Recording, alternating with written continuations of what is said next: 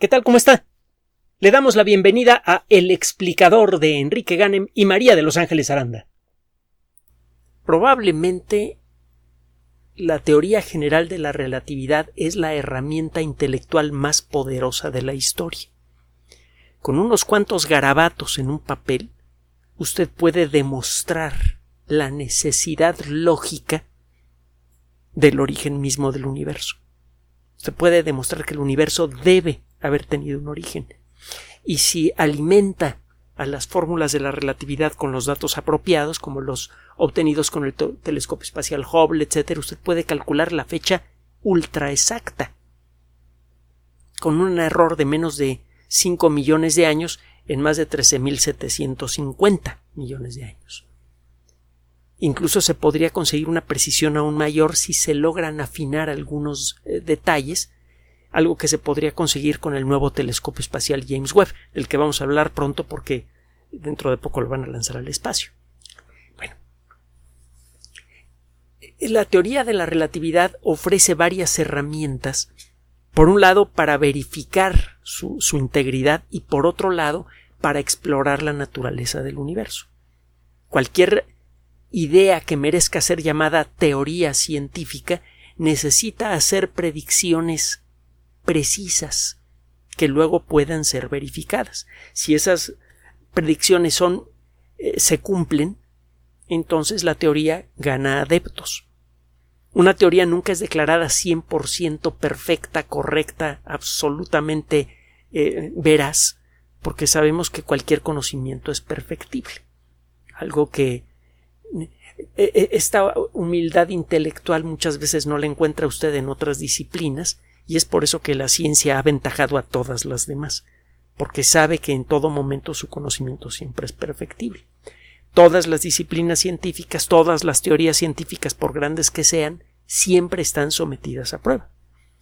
Para verificar la veracidad de la teoría de la relatividad, ha sido necesario explorar su estructura matemática a fondo para ver qué predicciones se pueden desprender de ella y hasta hace pocos años todas, absolutamente todas las predicciones basadas en la teoría de la relatividad se habían cumplido excepto una, la de la existencia de las ondas gravitatorias. La teoría de la relatividad dice en pocas palabras que el espacio y el tiempo son, entre comillas, cosas que tienen propiedades, que tienen características. Solamente un objeto, aunque sea virtual, puede tener características. Una piedra puede tener peso, puede tener forma, puede tener color. Durante mucho tiempo pensamos que el espacio y el tiempo eran no existían por sí mismas, sino solamente como relación entre cosas. El espacio es la nada que separa a dos objetos. Y el tiempo es una cantidad intangible que simplemente mide las relaciones entre dos objetos, cómo van cambiando las relaciones entre dos objetos, por ejemplo, la relación de distancia. Pero el tiempo por sí mismo o el espacio por sí mismo no tienen características, cuando menos en el pensamiento clásico. La relatividad propone lo, lo opuesto y, y además justifica su razonamiento. El espacio y el tiempo cambian sus propiedades dependiendo del contenido de energía en el espacio. Si usted tiene en una zona del espacio una gran concentración de energía, eso cambia la naturaleza del espacio y del tiempo alrededor de esa concentración de energía. Como el movimiento es consecuencia de un de la forma en la que un objeto se mueve por el espacio a lo largo del tiempo. La relatividad dice que una concentración grande de energía va a cambiar la forma en la que los objetos se mueven cerca de esa gran concentración de energía. Normalmente un objeto que es arrojado hacia adelante se mueve en esa dirección para siempre y con la misma velocidad, a menos que algo lo detenga o lo desvíe o, cambie su velocidad de alguna manera. Es un principio que viene desde Newton y además suena muy lógico y ha sido posible verificarlo de muchas maneras diferentes. Bueno, la teoría de la relatividad dice que ese principio sigue siendo cierto en el espacio alterado en la cercanía de una gran concentración de energía. Solamente que hay un detalle. Por la forma en la que son alterados el espacio y el tiempo cerca de una gran concentración de energía, la trayectoria natural de un objeto que actúa por su propia inercia es circular o elíptica. Si usted va a si ese objeto es hueco y usted va adentro de ese objeto, usted no siente la presencia de esa perturbación en el espacio-tiempo. Usted siente lo mismo que sentiría si ese objeto hueco se estuviera moviendo en línea recta en el espacio vacío. Si usted va en el interior de una nave espacial que, tiene que no tiene ventanas, usted no se da cuenta que esa nave espacial está orbitando la Tierra. Usted siente como que se mueve en línea recta y a la velocidad constante. En realidad se está moviendo en una trayectoria elíptica no porque algo esté desviando continuamente a la nave, como llegó a pensar Newton, una fuerza extraña que emana de la Tierra. Es el espacio, son el espacio y el tiempo mismos los que han cambiado sus características como consecuencia de esa gran concentración de energía que es la Tierra. La Tierra tiene una masa considerable, está hecha de muchos átomos, muchos, muchos, muchísimos átomos, y cada átomo es una forma de, de energía concentrada. Se necesita mucha energía concentrada para formar un átomo. La cantidad de energía total que hay en el planeta Tierra es vastísima. Y esa energía se manifiesta en forma de materia. Como hay mucha energía concentrada en un volumen relativamente pequeño, el espacio alrededor de la Tierra queda distorsionado de manera tangible y eso es lo que hace que los objetos cerca de ella se muevan en eh, eh, trayectorias elípticas. Eso ya se ha visto verificado de 10.000 maneras diferentes gracias al principio de la relatividad es que funcionan los satélites GPS, por ejemplo, es una, una de las verificaciones que usted puede ver todos los días si tiene un teléfono celular que tenga Waze o que tenga eh, Google Maps o algo parecido. Funcionan gracias a la relatividad. Si la relatividad no fuera correcta, no tendría usted Google Maps y no tendría usted Waze. Fíjese eh, lo rendidora económicamente que ha sido la relatividad hasta ahora.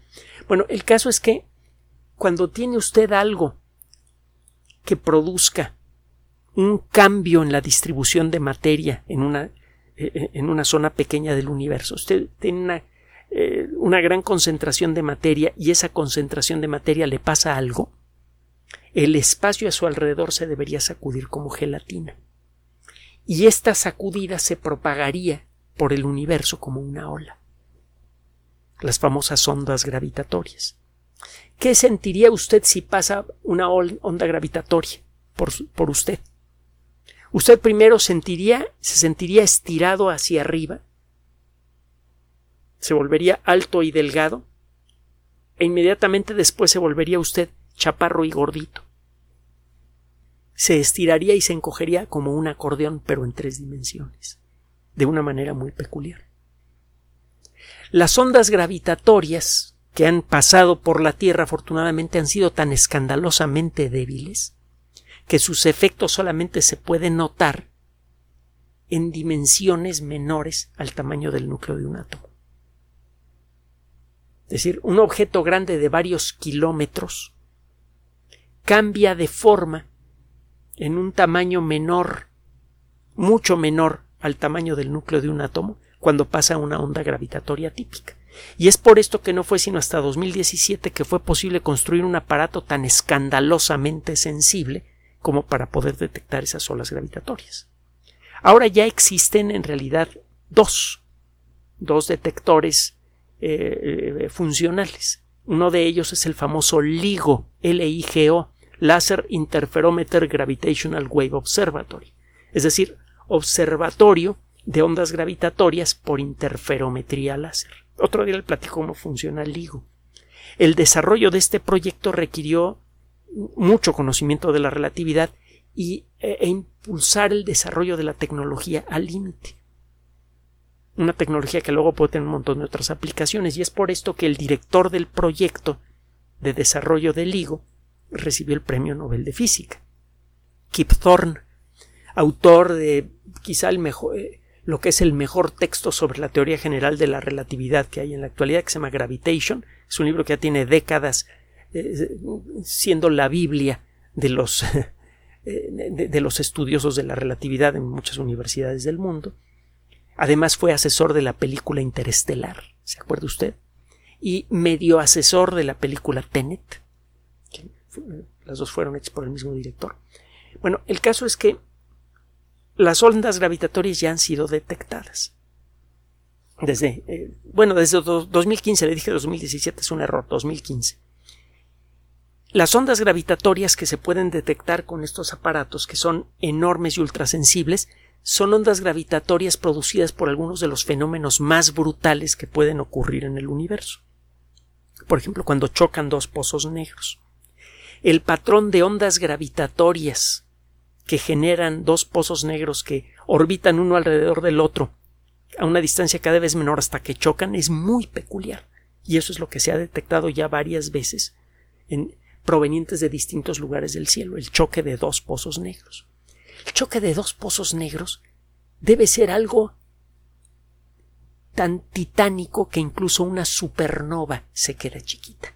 Una supernova es una estrella que explota de una manera brutal, en cuestión de pocos días libera toda la energía que eh, eh, liberará el Sol en toda su historia. Fíjese cuánta energía emite el Sol y el Sol va a brillar de manera estable por nueve mil millones de años en total en unas semanas, una supernova libera la misma cantidad de energía. Durante varias semanas, la bola de fuego cósmico producida por la detonación de una supernova es tan brillante como 600 millones de soles. En una supernova de medio pelo, digamos. Porque las grandes, grandes pueden ser más de mil millones de veces más brillantes que el Sol. Bueno, pues el choque de dos pozos negros es algo mucho peor. Tiene usted a dos cosas que pueden tener la masa de varias docenas de sistemas solares que chocan con una velocidad muy cercana a la de la luz. El fenómeno es escandalosamente violento, tan violento que sería imposible verlo a simple vista. Incluso a una distancia de algunos centenares o miles de años luz, las consecuencias de ese choque podrían resultar mortales para para un astronauta o para un planeta habitado. Es probablemente el fenómeno más mortal que hay en el universo actual. Algo capaz de eh, sanitizar a un planeta entero a más de mil años luz de distancia.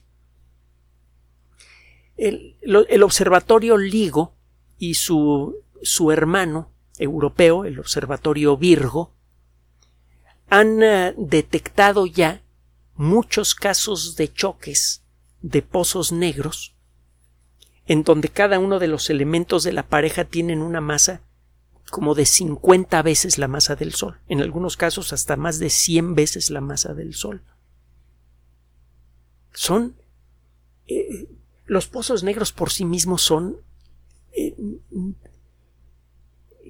los objetos más deliciosamente espantosos del cosmos toda esa masa, 100 veces la masa del Sol, que es lo mismo que decir que 100 veces la masa del sistema solar, más del 99.99% de toda la masa del sistema solar está en el Sol.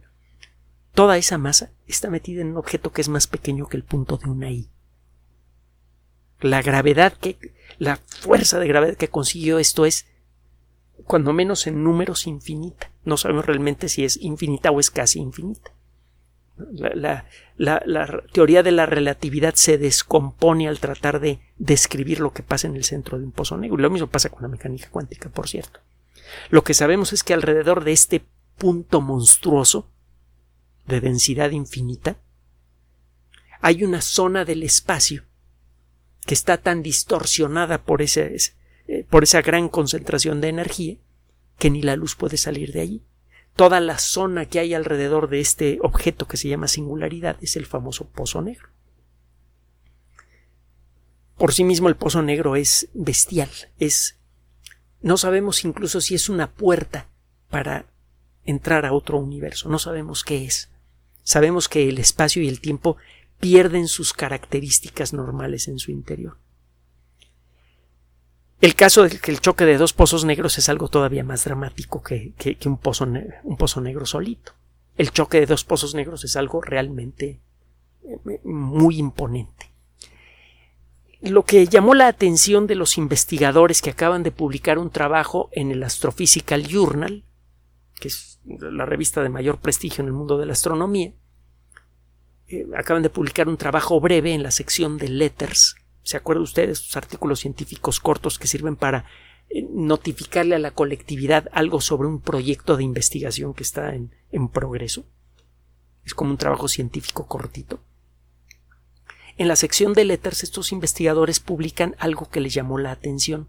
Han detectado muchos choques de pozos negros el patrón de olas gravitatorias que reciben es inconfundible, es exactamente el predicho por la teoría de la relatividad. No están confundiendo esos choques con choques de otras cosas. Solamente el choque de dos pozos negros puede producir ese patrón de ondas gravitatorios tan peculiar y tan complejo. Y detectan muchos. Y los cálculos indican que los pozos negros que están chocando son excepcionalmente grandes.